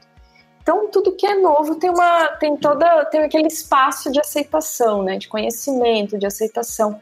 Mas me ajudou muito, Rafael. Eu é, usar a fotografia documental, esse termo, mas trazer para minha linguagem de trabalho.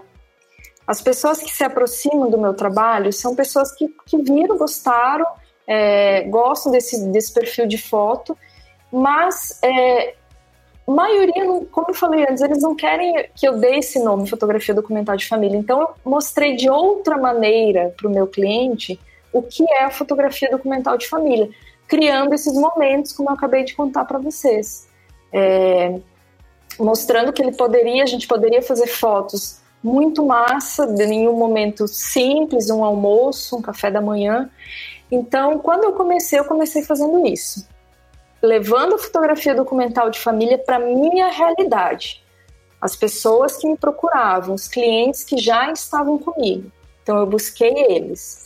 É, para quem está começando, quem quer entrar na fotografia documental de família, quer viver disso, quer fazer, enfim, gosta muito disso, eu sei que quem faz se apaixona e não larga mais, é, eu aconselho sempre fotografar pessoas que você tem próximo. É, sua avó, sua tia, enfim, quem você sente que vai te acolher também, vai te deixar à vontade fotografando e você também vai se sentir à vontade para é, experimentar. Eu estava fazendo um, um, uma masterclass com a Amy Lipovitz em 2017, acho que foi, e ela falou uma coisa dentro do, da masterclass dela que foi uh, as, as fotos mais lindas que a gente vai fazer, as fotos que mais vão preencher a gente são as fotos da nossa família. E talvez sejam as fotos que a gente nunca vai mostrar, mas são as fotos que realmente vão preencher, vão nos preencher enquanto fotógrafo. E nesse estalo, ouvir isso me fez é, fotografar minha avó. Eu falei, caramba, eu tenho uma relação muito forte com a minha avó e eu não tenho foto da minha avó. E eu sei que eu vou me sentir à vontade de produzir um documental dela, produzir um documental com a família que, que estava com a minha avó, eu vou fazer um documental deles. Então, a gente fotografar quem está perto da gente, é, filhos, marido, esposa, quem, quem seja, é, já ajuda muito, já é o primeiro passo para entrar na fotografia documental, a gente fazer o que está perto da gente. E criar um portfólio em cima disso, né? Usar isso como, como estratégia. Isso, né? gente. Portfólio é muito importante, por favor, porque o nosso cliente vai comprar o que a gente mostra. Isso é fato. Então, a gente precisa mostrar o que a gente quer fazer, mostrar uma fotografia documental. E aí você fala muito de conexão, interferência, né? Como é que é o dia a dia do seu trabalho assim? Como é que você faz para tentar ser o mais invisível possível do dia a dia ali, para não interferir muito? Porque querendo ou não, principalmente as crianças, né, acabam interagindo muito Uh, principalmente se elas, se elas se conectam, se elas gostam da pessoa que está fotografando, elas acabam interagindo muito, né? O tio, a tia, uh, querem que você vá brincar. Como é que é faz assim? Como é que é essa questão do tentar não dirigir, tentar não interferir e tentar registrar o mais, o mais real possível do que seria o dia a dia deles ali? Eu tento fazer isso de uma forma muito leve, sabe, Rafael? Eu chego não tenho conversa assim, esse negócio de aplicar questionário antes, conversa prévia, nunca funcionou comigo e foi algo que eu descobri também com, enfim, com amadurecimento mesmo do meu trabalho. É, eu gosto de ter uma conversa com pessoas que eu estou conhecendo agora. Eu passo, eu falo bastante, gente. É, eu passo o dia conversando com eles sobre tudo, menos sobre o que a gente está fazendo. É, gosta de viajar, gosta de filme, gosta de série. Putz, quando gosta de série, quando gosta de, de filme, gosta de viajar, aí pronto. Fechou, a gente já, já começa a conversar, já cria um gancho. É, conheço a família toda, eu sou muito curiosa, sou muito questionadora mesmo. É não para futricar, mas porque eu quero que eles falem também. E as pessoas gostam de falar, as pessoas gostam de ser ouvidas. Então, quando eu tô com uma família no documental, eu interajo com eles como se eu não tivesse faz... como se fosse uma visita, como se fosse uma amiga deles mesmo. E tô com uma câmera de colo aqui do meu lado. No momento que eu percebo, eu fotografo. É assim que funciona. Converso muito, é, não dirijo no sentido, ah, olha lá, o que, que, você acha de sei lá? Não, isso eu não faço. É, mas tô lá conversando com eles, sempre contando sobre. Quando eles perguntam sobre minha vida, eu conto. E aí, meu marido é repórter esportivo, então eu entendo um pouquinho de futebol mais ou menos. Então, eles começam a falar de futebol, eu já tenho algo para falar já interfiro nisso. Você não fica mandando WhatsApp para ele, não. Pô, e fulano aqui. Não, série A, série B. Não, não faço nada. Não, não faço nada disso. Mas eu sempre tento interagir no sentido de ouvir muito a história deles, gosto de saber o que está acontecendo com a vida deles. Clientes, me desculpem se eu faço muita pergunta, mas é porque realmente isso auxilia no meu, no meu processo de trabalho, sabe? Conhecer na hora. Se eu for antes, já com, com um roteiro pré-definido do que vai acontecer, ih, dá tudo errado. Eu não consigo ir no, no roteiro, não consigo saber nada antes de chegar lá e, e saber ah, o que, é um objeto importante para você. Isso eu gosto de saber na hora. Eu gosto de saber, e aí, você tem algum objeto importante? Aí eu vou lá buscar. Aí já é outra, outra abordagem, entendeu? do que eu saber já ir no, pro dia das fotos com isso na cabeça. É mesmo porque, pensando aqui um pouco como cliente, se eu recebo um, um, uma pesquisa, né, um checklist, né, com algumas perguntas ali, eu meio que vou estar predisposto a fazer aquilo que você está perguntando. Do tipo assim, Exatamente. ah, tem algum objeto importante? Eu vou falar, bom, ó, Aí você perguntou. Já chega na sala, é, tá um objeto. Já vou pôr lá, eu vou tirar tudo, tudo a sujeira, tudo o que incomoda dali, porque nossa, ela vai prestar atenção no objeto. Que, é, então, assim, né? Então, isso me travava demais, isso me travava demais mesmo. Acaba acontecendo no cliente comecei, também. É, e quando eu comecei, me falavam muito nisso, do da gente ir já com um questionário, enfim. Eu fiz algumas vezes, mas eu percebia que isso me travava. Isso é uma, isso é uma dica muito importante, sabe? Eu acho que em todo, toda fotografia, mas principalmente hoje, no, onde eu tô, que é a fotografia documental, a gente não pegar receitas prontas e aplicar no que a gente vai fazer, sabe? É, eu acredito que não, não tem como ter uma regra para configurações que a gente não conhece. A gente tem que chegar de coração aberto e ouvir. Então, quando eu aplicava um questionário já é, esperando talvez algumas respostas, né? Quando a gente faz uma pergunta, a gente espera uma resposta, que às vezes não existe. É, isso me travava demais, eu percebia que travava o meu cliente, sabe? E cria uma expectativa no cliente, né? Porque a partir Muito. do momento que você pergunta se tem um objeto importante, na cabeça dele fala assim, ela vai fazer essa foto. E se você não é. fizer, porque, sei lá, é. era aleatória a pergunta, não era uma pergunta tão. Ele vai falar assim, oh, mas ela não fez a foto do objeto, e agora? Exato, não, e às vezes a pessoa não tem. Você já pensou se perguntar, e aí, qual que é o seu objeto mais importante na sua vida? Cara, a pessoa se não tem. É, não aquele, qual que é a música de vocês dois? É, nossa. Você perguntar pra minha mulher, ela vai falar assim: não sei, eu também. Porque eu gosto de um tipo de música, ela gosta de outro e nós nunca escutamos música junto. e aí você fica naquele cri-cri, então assim, deixa fluir muito é, é muito leve, muito orgânico. Eu vou indo com a eles que eles que me dirigem na verdade assim sabe? Então é muito é, é, é, feito de trocas também no documental. Não é só eu ir lá fotografar e sair com fotos mas eu também saio com muito deles. Parece bem clichê falar isso mas é quem fotografa documental sabe. E, e, uma outra perguntinha também que eu acho que é, é muito importante assim. Porque você tá lá para registrar digamos, tudo o que acontece, né? Apesar Sim. de você falou que não é um dedinho nervoso, não é uma metralhadora de sair clicando muito, porque vem do, do, do analógico isso, Mas Sim. existem alguns momentos, né? Principalmente que deve ser ali um pouco mais íntimos da família, em que você opta por baixar a câmera. Do tipo assim, ah, Sim. ah, eu sei que isso aqui poderia fotografar, talvez daria um prêmio, mas não é a hora de eu registrar isso. Tem que tipo de momento eu, a Manu fala assim, não, eu não deixa eu baixar a câmera, ela vai ficar quietinha aqui até esse, esse período passar. Eu acho que não tem regra não, viu, Rafa? Eu já estive nesse momento é, e eu baixei a câmera. Eu, eu tava do lado do pai, foi durante um, um nascimento, e e eu baixei a câmera porque, sei, na hora foi algo que eu quis fazer. Eu baixei mesmo e fiquei conversando com ele, acalmando ele. Não só uma vez aconteceu isso.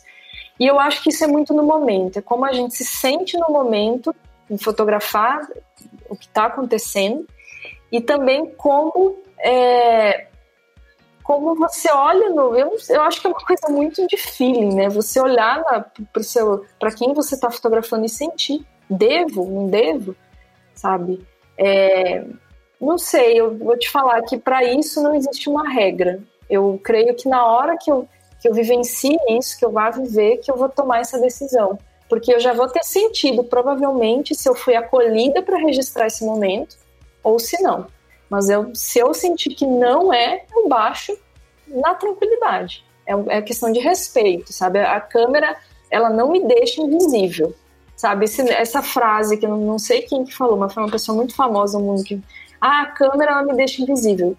Discordo completamente. Eu sou uma pessoa, eu estou interferindo enquanto pessoa, é, e eu saber olhar para isso e me posicionar enquanto essa pessoa, sei, para mim me, ajuda muito, sabe? Eu acho que na hora eu saberia o que fazer.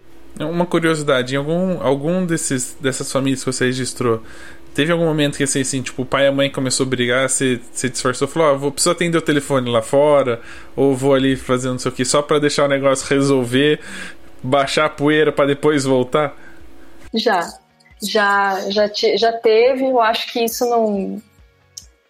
Sei, é difícil, sabe? Eu acho que, que um desses momentos eu estava fotografando e eles começaram a brigar na minha frente, assim, com a criança no colo. Eu ainda teve foto desse momento, mas eu não estava me sentindo incorporada naquilo, sabe? Então eu sim baixei a câmera e, e saí. É, mas tem, é uma é vida de família, gente. É, famílias brigam, famílias. É, não é todo dia aquele café da manhã reunido, tem dia que nenhum quer falar com o outro, sabe? Eu acho que a gente precisa normalizar isso, muito, muito mesmo, de que a vida em família, documental de família, não é só momento feliz.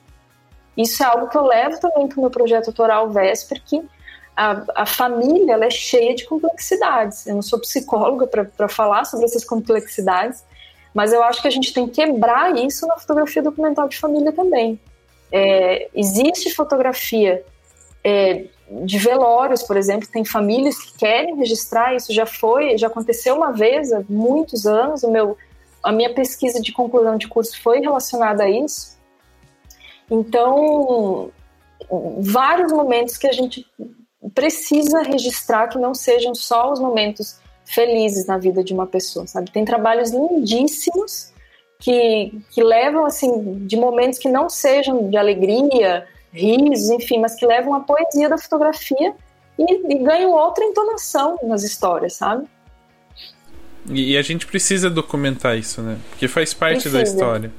Uh, pode não parecer, mas por exemplo, eu vejo algum, em, com uma certa frequência uh, fotos. O Renato tem fotos da Carol Pires, assim, né? Que ela tá cansada do, do dia a dia, daquela briga com o Francisco, de que ele não quer fazer as coisas e, e ela tá. Assim, dela estar exausta. E a Carol entende muito bem que ela precisava desse registro para ela lembrar que por mais que ela ame o filho dela, por mais que ela viva momentos tem momentos que é um, tem o papel da mãe, do pai é naquele momento difícil, né, de, de tentar educar o filho, de, de discutir com ele. E isso faz parte da história. Então a gente também tem que ter, uh, até como, como profissionais, uh, de mostrar para a família que eles não precisam passar o dia com a gente lá sorrindo e fazendo tudo tudo dar certo. É, eu brinco Exatamente. muito, é, não é uma comparação, mas é uma situação muito próxima de quando eu vou fotografar um casamento, em que a noiva tá ali, ai, será que tá tudo certo? Será que tá tudo perfeito? Eu falo assim, não existe casamento perfeito. Aí ela assusta assim pra mim. Eu falo assim, alguma coisa tem que dar errado. Aí ela fala, Sim. não, no meu casamento não. Eu falo assim, então tá, me conta uma viagem que deu tudo certo. Vai, desembucha. Ninguém tem. Aí ela fica, ah, é. Uh, agora me conta uma história de uma viagem que deu alguma coisa errada. Aí ela tem um monte de história para contar é. e conta super feliz e, e, e, se diverte com a situação. Eu falo, tá vendo? Por isso que as coisas não podem ser 100% perfeitas. Reza para dar alguma coisa errada no seu casamento. Pra alguém perder uma peruca, pro véu sair na hora que você vai entrar. Porque é isso que as pessoas vão contar depois no final. Porque se for tudo certinho, a pessoa vai entrar, vai comer e vai embora. Exatamente. E, e também, Rafa, tem uma questão que eu cada vez mais vem sendo forte assim no meu trabalho, que é sobre quando eu fotografo pessoas, crianças, enfim, pessoas que não têm a, a capacidade de dizer assim, Manu, você pode me fotografar, enfim, a gente jogar isso nas redes sociais. Eu sempre me pergunto muito, eu venho cada vez mais me questionando sobre isso. É, recentemente, não sei se vocês acompanham o trabalho da Sally May, né? Que as filhas dela, eu fiquei sabendo que estão processando ela. Ela acompanhou, fotografou as filhas dela toda a infância, é, enfim, vários momentos da, da vida delas e agora na vida adulta elas estão processando. A gente não sabe como vai ser daqui 20 anos a receptividade dessas imagens, sabe? Então a fotografia ela não é só para agora. A fotografia ela é para amanhã, para depois, para daqui a vários anos, sabe? Então acho que em relação a isso a gente tem que ter muito cuidado, muita consciência no que a gente vai botar no mundo. Nosso dedo é poderoso, gente. Ficou estranho. Nosso clipe agora, é poderoso. Agora eu, fi, eu, fiquei preocupado. Eu vou ter que fazer a Helena, com 5 anos, assinar um documento não. que ela autorize eu publicar as fotos de hoje. Não, mas tipo assim. é, não, longe disso. Eu também publico fotos de crianças não, que os pais autorizam, né? Mas eu, eu acho que a gente tem que ter essa consciência enquanto fotógrafos. O que, que a gente está botando no mundo? Porque no momento que você joga numa rede social e na internet, a foto não é mais nossa. É no sentido de direito autoral e tudo mais mas ela viaja, viaja. E na fotografia documental, principalmente, que a gente tem uma, uma gama de imagens assim de todo, né, de vários momentos da vida de uma família, eu acho que a gente tem que ter essa consciência de não é sobre a minha vida, é sobre a vida do outro. Né? Eu estou fotografando para as outras famílias, eu estou fotografando para o outro. Então, isso entra muito naquela pergunta que você me fez. Você baixa a câmera? Não sei. Se a pessoa quer que eu conte essa história, quando eu fotografei a minha avó, que ela estava com demência, é, fotografei com consentimento da família, porque a família gostaria de é, registrar como ela estava. Ela era uma pessoa muito alegre, é, por mais que ela passasse, ela viveu com câncer de pele, enfim, a família permitiu que eu registrasse isso e eu queria para mim também, era, era sobre a minha história aquilo. É, hoje, para o meu projeto autoral, eu já não prefiro não, não fotografar para o meu projeto mulheres que não têm total consciência do que eu estou fazendo, do que eu estou fotografando. Porque eu quero que elas, elas sejam coautoras desse meu projeto, sabe? Então eu preciso delas, eu preciso da consciência delas. É, então é muito importante todos aqui, todo mundo que, que clica um botão, aperta um botão, ter consciência do que vai fazer, sabe? Das histórias que vai contar, né? Exatamente, que vai jogar aí, gente. É, porque tem uma, uma outra frase, eu não sei se é da, da própria Carol, mas ela fala muito disso. Uh, a foto, ela tem pistas, né, do, da mensagem. Porque uma coisa, eu vou enxergar uma coisa a hora que eu fotografo, a pessoa que, que vai receber essa foto vai enxergar de uma outra maneira, e daqui 20 anos, a hora que ela olhar. É, hora, e daqui 20 anos, pode ser até a mesma pessoa, ela vai enxergar algo completamente diferente. Né? Exatamente. Né? Uh, vou dar um. Não sei se foi bem assim o exemplo que a própria Carol deu na, na explicação dela. Que ela falou assim: ah, eu fotografei. É, era uma pessoinha com uma mão e, e, a minha preocupação ali era a combinação de cores, era algo do tipo assim, que, que não tinha nada a ver com a história. Ela falou: a outra pessoa que viu essa foto depois de um certo tempo, o, a mensagem que ela recebeu era minha avó. Aí como assim era sua avó? Aquela mãozinha que aparece no cantinho da foto, segurando não sei o que, era a mão da minha avó porque eu lembro da mão da minha avó. Quer dizer, todo o contexto da, do, do fotógrafo, mudou. do corte, da, da mensagem que ele queria passar, mudou completamente para outra pessoa que viu. Que ela estava muito mais conectada com quem estava com ela na fotografia, que nem aparecia, que era só uma mão, né? Então, muito da mensagem que a gente vai, vai transmitir, a gente pode ter a, mais, a melhor das boas intenções ou uh, e trazer uma mensagem que tenha muito significado pra gente, para aquela Exatamente. pessoa naquele momento. Mas no futuro a gente não sabe como é que ela vai ser, vai ser passada. É um filho que você larga no mundo. Ele vai, você tem que. É, eu acredito que agora a gente pode ter uma certa consciência, sim, do que a gente vai botar. É, mas o futuro a gente não sabe o, o que que essa foto vai virar. E eu acho que isso, e aí que vive também a magia da fotografia documental uma foto muito, muito, muito simples, sabe? Eu falei do é, indo para a escola porque é uma foto da minha infância que marca muito a minha vida, muito mesmo. Eu lembro até o cabelo que eu tava tudo. Parece que eu sinto o cheiro da foto quando eu vejo assim do, do dia. É, a minha mãe muito, muito provavelmente não imaginava o quanto essa foto faria diferença na minha, na minha vida. A gente não tem como. Isso é é, é algo incontrolável, né? Só que eu acho que hoje a gente tem o dever, enquanto contadores de história, de saber a história que a gente vai contar. Ah, é bacana. Eu, eu vira e mexe. Outro dia, olha, olha que legal também, que é uma coisa de, de como as coisas marcam a gente. Eu lembrei de uma foto minha feito por esse padrinho do meu irmão que era fotógrafo que eu ajudava lá no, nos casamentos, que eu mais ia para comer os docinhos na festa do que para ajudar mesmo, porque era só três vezes. Melhor coisa. É, era só, eu só segurava o flash em três momentos, então eu ganhava 20 reais para comer docinho. E segurando doce numa mão, o flash Não, outra. na festa tava tranquilo, na festa eu tava liberado, era só na igreja. É que eu tinha que ir pra festa porque ele não ia passar em casa para me deixar, então eu ia de... Sim. Uh, e, e aí tinha uma foto na casa dele que eu tô de ponta cabeça, e eu tinha cabelo comprido, então ficava, né, o cabelo uhum. todo caído. E esses dias aqui em casa, né, com o sofá, o meu sofá é parecido com o dele, assim, meio quadradinho e tal. E, e, sempre dizem que a Helena é muito parecida comigo, né? Por ser clarinha, ter olho verde, uhum. o estilo cabelo liso, igual eu tinha, loirinho. Aí eu falei, filha, fica de ponta cabeça. Então, assim, pra não reproduzir exatamente igual, mas para ter uma foto que tem a mesma. Do tipo assim, poxa, era uma imagem que tava tão marcada para mim, eu lembro dessa foto. E aí quando eu postei e falei, né? Olha, é uma foto que eu tô reproduzindo. A minha mãe falou assim: Eu sei qual foto que é, eu acho que eu tenho ela aqui. Olha só. Então, assim, co como uma simples uhum. foto, não é nem. É, não é nenhuma assim, ah, uma foto de um momento importante, mas é um documento, assim, eu tinha aquele registro e eu tentei reproduzir aqui. Então vai ter um significado para mim aquilo lá. Para minha filha eu não sei. Para minha filha ela pode falar, ai meu pai que maluco, ficava fazendo eu ficar de ponta cabeça. É. Né?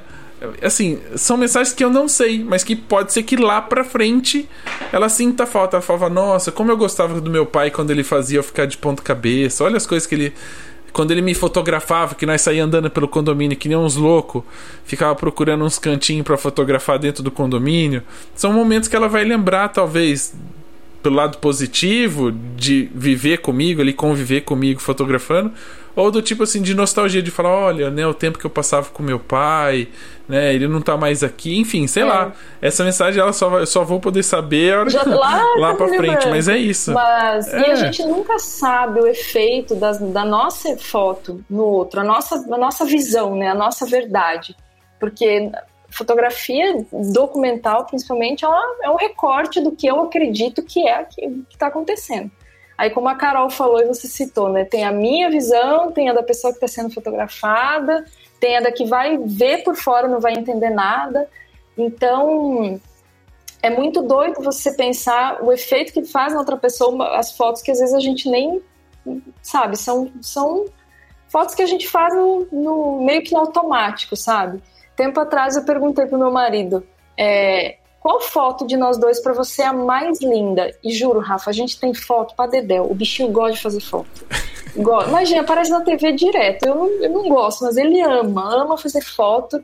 Eu pensei, ah, pronto, vai pegar uma foto assim, uma das poucas que a gente tem de câmera mesmo, sabe? Massa, assim. Quando ele me mandou a foto, eu falei, não acredito. Era uma foto, um selfie, todo borrado, todo, juro, desfocado, a cara dele desfocada. Eu falei, Lucas, por que essa foto é tão especial para você? Tão horrorosa? Você nem aparece direito dele. Pô, mas você lembra esse dia? Esse dia a gente saiu na chuva e você, porque a gente não queria gastar com, com, com transporte. Então saímos dois na chuva e a gente tirou essa foto para registrar. Eu falei, caraca, ó. Cara, foi uma aula. Eu falei, velho, é, o significado que ele deu para uma imagem que para mim era banal, tipo, banal não, mas um selfie normal. Ele deu toda uma história para ele, é a foto da nossa vida dois. Somos nós dois naquela foto. É, mas é isso. Falei, gente, e assim, é, é o mesmo para o nosso cliente. Imagina essa mãozinha aí que você estava contando da Carol. É, são histórias que, que a gente não faz ideia. São as, gente, de novo, eu amo isso. As complexidades na simplicidade.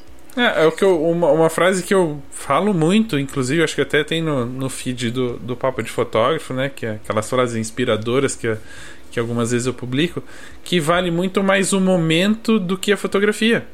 Né? É, é, não adianta não adianta você ter uma foto bonita se você não viveu o momento. E aí eu dou um exemplo assim. Amo o Michael Jackson, tô dando um exemplo, tá? Vou Sim. no show dele.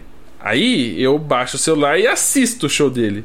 Eu tenho história para contar, é o que eu vi, como ele dança.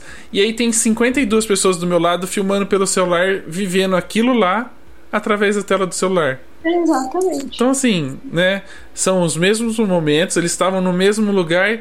Eu tenho uma experiência muito maior, né, de de repente o Michael Jackson olhou pro público, eu achei que ele olhou para mim, de falar, cara, olhou para mim. E o cara do celular não tem isso, porque ele tá com uma tela ali entre, então é muito as, as, as fotografias só contam histórias quando elas são vividas. Porque não adianta eu fazer uma fotografia esteticamente Só faz bonita. Faz sentido, né? Também. É. faz sentido. Assim. Ah, eu tenho uma fotografia linda, maravilhosa, perfeita tecnicamente. Tá, e. Né?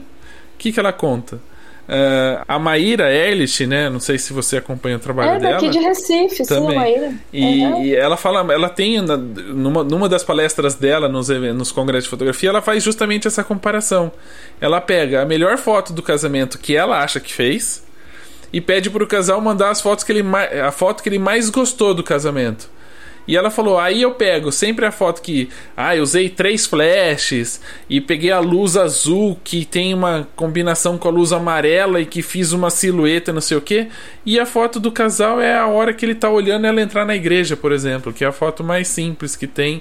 Ele falou: ah, aquele, aquele é o momento que eu me desabei, assim, que eu né, entendi tudo que estava acontecendo. Uma foto que tá, tá os dois abraçadinhos, é. uma foto normal. Que isso tem muito mais sentido, conta muito mais a história do casamento para eles do que uma foto tecnicamente bem feita. Mas, mas sabe, Rafa, que isso faz sentido até para nós enquanto fotógrafos. É, levei muito essa história pra, por questão de concurso, por exemplo, de fotografia. Geralmente, as, geralmente, tá? As fotos que mais que eu mais eh, era premiada, as fotos não eram as fotos que eu mais tinha gostado quando mandava, por exemplo. Quando eu mandava as fotos para o concurso, eu torcia muito para algumas fotos ganharem, não nem tanto pela questão emotiva que eu tava, que a gente, nós nos envolvemos com todas as nossas imagens, né? As fotografias, mas por é, por ser por essas fotos também falarem de mim. A nossa fotografia, o que a gente fotografa, fala da gente também. Então, quando eu mandava as imagens e as imagens que, que ganhavam por questão mais técnica, enfim, nem tanto de linguagem fotográfica, que era que eu gostaria de ganhar, é, ok, era muito bom, mas, pô, às vezes eu mandava umas fotos assim que falariam muito mais de quem eu sou enquanto fotógrafo do que aquelas que estavam vencendo. É, tem uma foto que eu fiz em 2000 18, com uma. Eu peguei um momento, gente, uma coisa assim rara, que eu acho que eu nunca mais na vida vou conseguir fazer isso. É, se o meu amigo Rafael, outro Rafael Alves aí tá ouvindo, eu já foi quando eu conheci ele contei essa história. É, eu peguei um, um, raio no meio de dois cavalos e duas pessoas se encontrando, juro para você. Assim, é... Photoshop isso aí, hein? Não, se juro, já me pediram até para ver o, o, o, arquivo, o, o RAW, né? Porque é, é, foi praticamente impossível, foi um clique, um clique. Eu falei assim, ó, tava um casal de cavalo, os dois a cavalo, foram, eu pedi assim, ó, ó olha um pro outro, para pegar silhueta, eles estavam bem distante de mim. Quando eles viraram e se olharam, eu cliquei o raio pou no meio. Não, é uma coisa assim rara. Sabe o que, que eu olho nessa foto?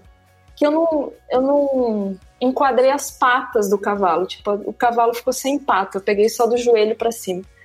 Então, essa, essa foto para eles é, cara, se chega na casa, tem uma. Tem, tem, um quadro gigante da foto. Por quando que você vai pegar um raio? E realmente olha e falo, caraca, eu nunca mais, um raio não cai duas vezes no mesmo lugar, eu nunca mais vou pegar essa foto. É única, a história dela é incrível. Mas o meu olho, aquele olho de que a gente precisa sempre estar tá pensando até, tem que estar tá tudo, pá, pá, pá, pá, pá. O meu olho foi a pata do cavalo que não estava enquadrada, sabe? Sempre. Né? Lógico que hoje eu tenho outra, outra percepção dessa imagem, né? Mas hoje eu dou muito valor para a história que ela tem para me contar. Isso é coisa rara que foi que aconteceu. Mas às vezes o nosso olhar tá tão treinado de que a gente precisa ter uma técnica apurada. Seguir as regras, ter, né? Eu preciso, é, eu preciso enquadrar tudo, eu preciso fazer aquela coisa, eu preciso fazer uma foto que não saia do, do, do quadro, nada fora do quadro. Porque a gente esquece de perceber as histórias que estão nela, sabe? E, enfim, é, eu acho que a fotografia documental ela tem isso, da gente se desligar um pouco disso, de que a gente vai ter tudo isso no, do jeito que a nossa cabeça imaginou no quadro, a pata do cavalo enquadrada, é, para a gente se libertar e deixar, pô, a vida não é perfeita assim, sabe? A gente tem que deixar um pouco, ser um pouquinho mais leve na hora de fotografar também. Uhum.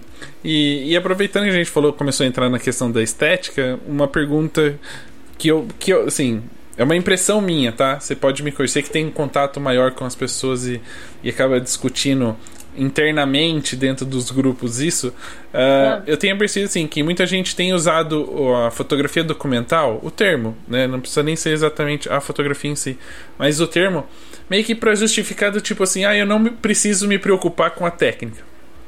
Né? Ah, documental. Eu não vou me preocupar com o estético. Vou fotografar. Ah, se sair boa, saiu. Se não sair, não saiu. É, até onde a fotografia documental abre mão da técnica, porque a gente entende, porque de uma certa forma você tem que contar histórias, você tem a, a, a famosa camadas, né? Você tem a escolha do equipamento adequado para poder registrar tudo isso. Então, assim, querendo ou não, existe uma base técnica para poder documentar o não estético, né? Para você poder documentar o dia a dia ali, né? Para você, como é que funciona essa questão da, do conhecimento técnico, da composição, principalmente, né? De, da força que a composição traz para a mensagem que vem nas fotografias, do famoso, ah, não, vou fazer assim porque aí ninguém precisa ficar me falando que tá fora de, de quadro, que pode cortar as patas do cavalo. Eu acho uma pergunta bem difícil, Rafa. É... Porque eu, eu acredito que uma fotografia boa é aquela fotografia que eu olho e eu sinto alguma coisa. E o sentir é muito subjetivo, né? Isso que a gente olha para uma foto, eu vou sentir algo, isso é extremamente subjetivo. Eu posso sentir, você pode não sentir. E às vezes uma pessoa não usou uma técnica tão apurada, mas em mim fez muito sentido, em você não. Então a fotografia, como qualquer arte, é muito subjetivo. É lógico que a gente tem ferramentas para conseguir criar uma mensagem clara sobre o que a gente quer falar, né? Como a gente tem que saber um triângulo de exposição, tem que não, né? Mas temos isso a nosso dispor para criar uma mensagem clara para que as pessoas recebam e entendam o que a gente quer falar. Mas é, eu também vou para outro campo, um campo um pouco mais subjetivo, de que a fotografia, para mim, Manu Rigoni, ela tem que me fazer sentir. Eu tenho que olhar. É, isso não é clichê, ah, tem que fazer sentir. Não. Eu tenho que sentir alguma coisa, nem que seja raiva. Tem que olhar para isso como, como se fosse uma obra de arte. A gente tem que tratar uma fotografia, cada fotografia, como uma obra que a gente produz. É, quando eu vejo uma foto eu sinto alguma coisa, é um espetáculo para mim. Se a pessoa é, fez um, subexposição, superexposição, para mim não interessa, mas se eu olhei aquilo, se eu bati o olho, falei, caramba, isso me tocou. Eu senti alguma coisa com isso.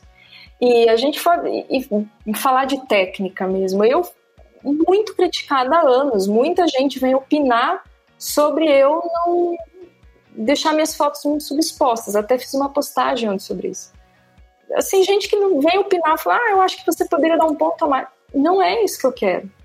Eu quero justamente que essa minha fotografia seja subexposta.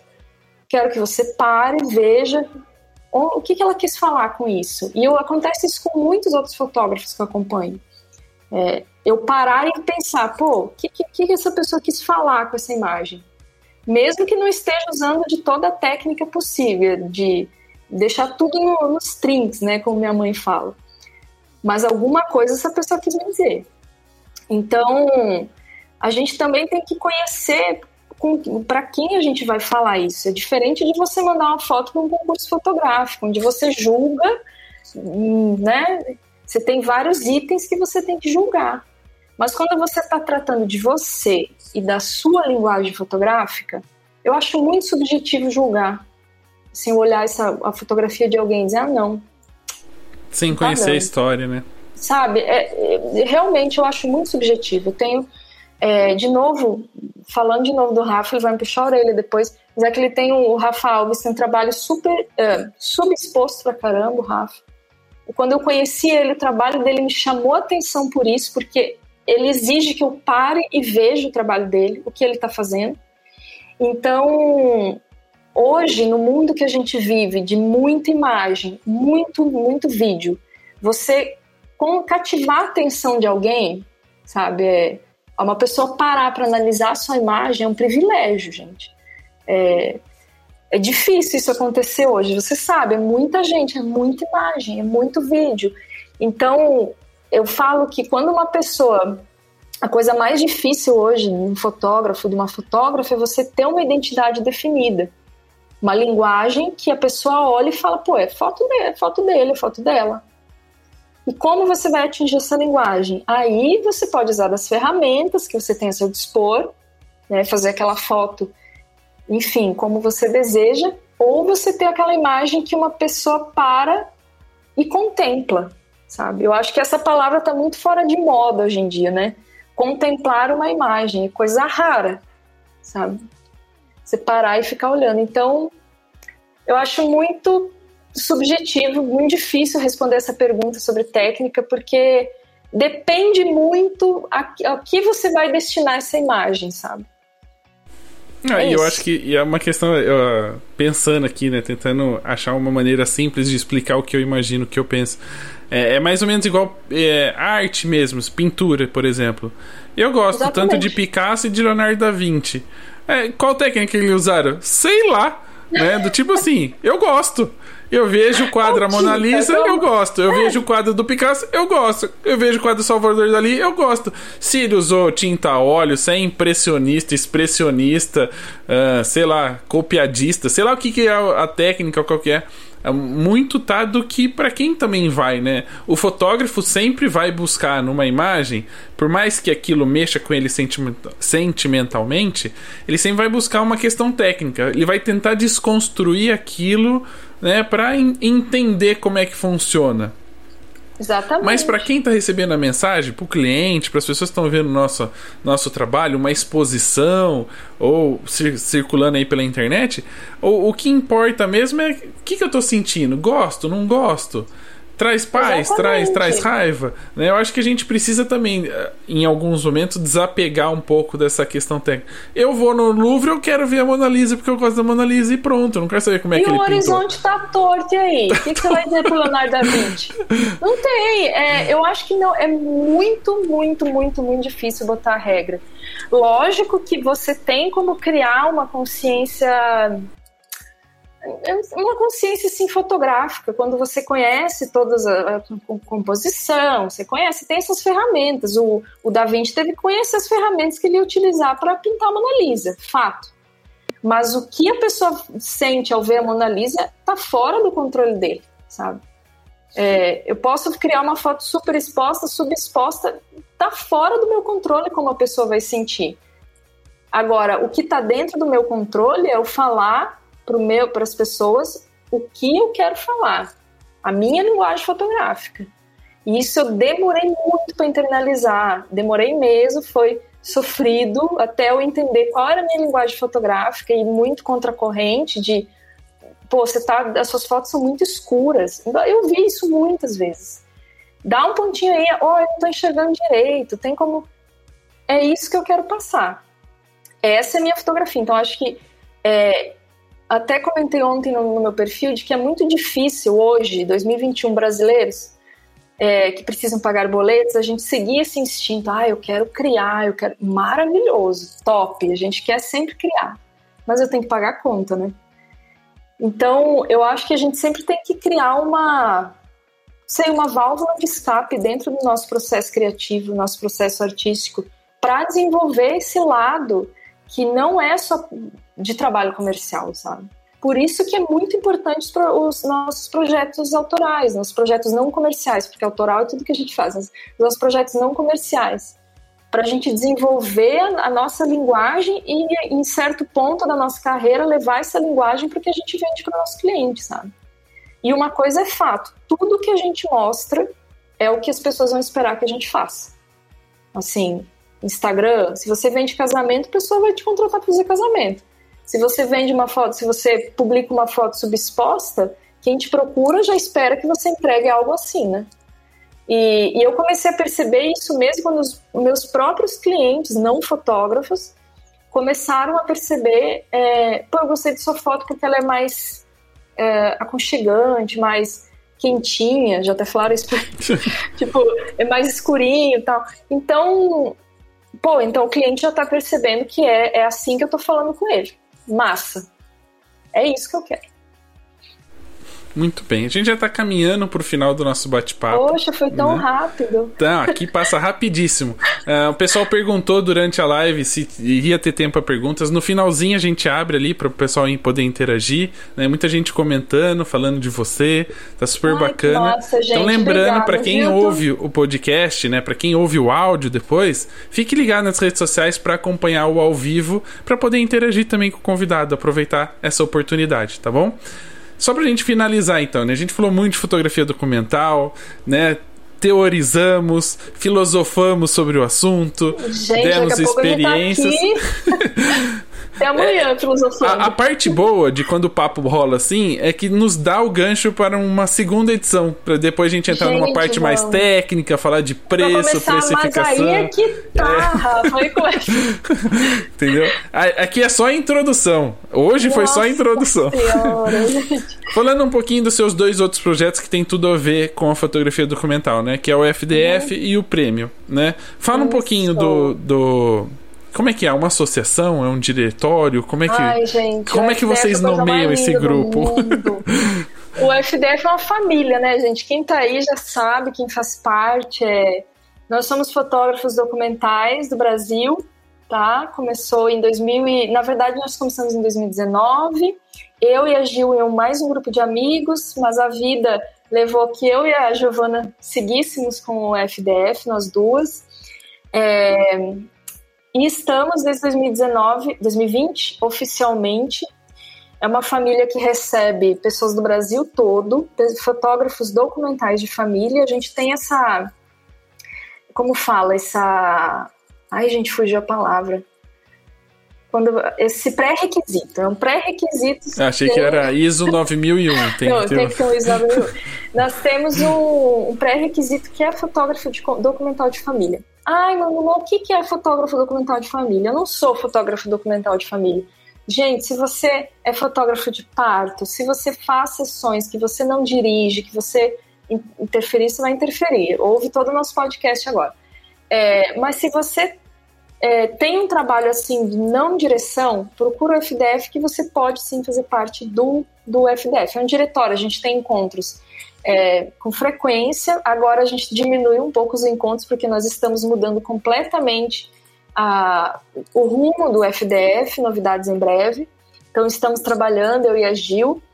E, é um diretório de troca, Rafa. Não é, a gente não promove assim competição, tem sim um, a capa do mês, tem a gente teve agora o, o documento de família, que é de vídeos de família. mas a ideia é promover um espaço de troca, não de competição. Aí o prêmio do OQF é o nosso o primeiro é, concurso, prêmio exclusivo para fotógrafos documentais do Brasil, que também vai entrar com novidades em 2022. E ele veio, ele é inédito no Brasil, inclusive, e veio também com o, o, o, o julgamento ao vivo das fotos. Isso foi muito massa. Aí a gente tem mais de 12 horas de julgamento ao vivo. É, foi muito bom com, os, com, o jurado Renan Benedito, um fotógrafo maravilhoso.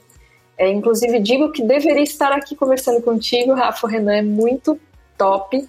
Irmine e Sávio foram os nossos primeiros jurados finais. Também tivemos o Rafa e o Alves como jurado preliminar. É, e em 2022 teremos a próxima edição, que é anual, gente. E de fotos inéditas. Então, guardem as fotos boas para participarem do DocF. Com prêmio, tem prêmio em dinheiro, tem é top, viu? Então, para poder saber mais sobre, para poder participar, só ir lá no, no Instagram do FDF. Isso e do prêmio DocF. Muito bem, então os arrobas estão passando aqui. Para quem está ouvindo é arroba prêmio DocF e fdf.brasil. É Isso, tá? gente. Então, qualquer dúvida é só conversar com as meninas diretamente lá, elas passam todas as informações. Passamos. E obrigada quem tá ouvindo. Gente, um monte de FDF aí. Obrigada, viu, gente?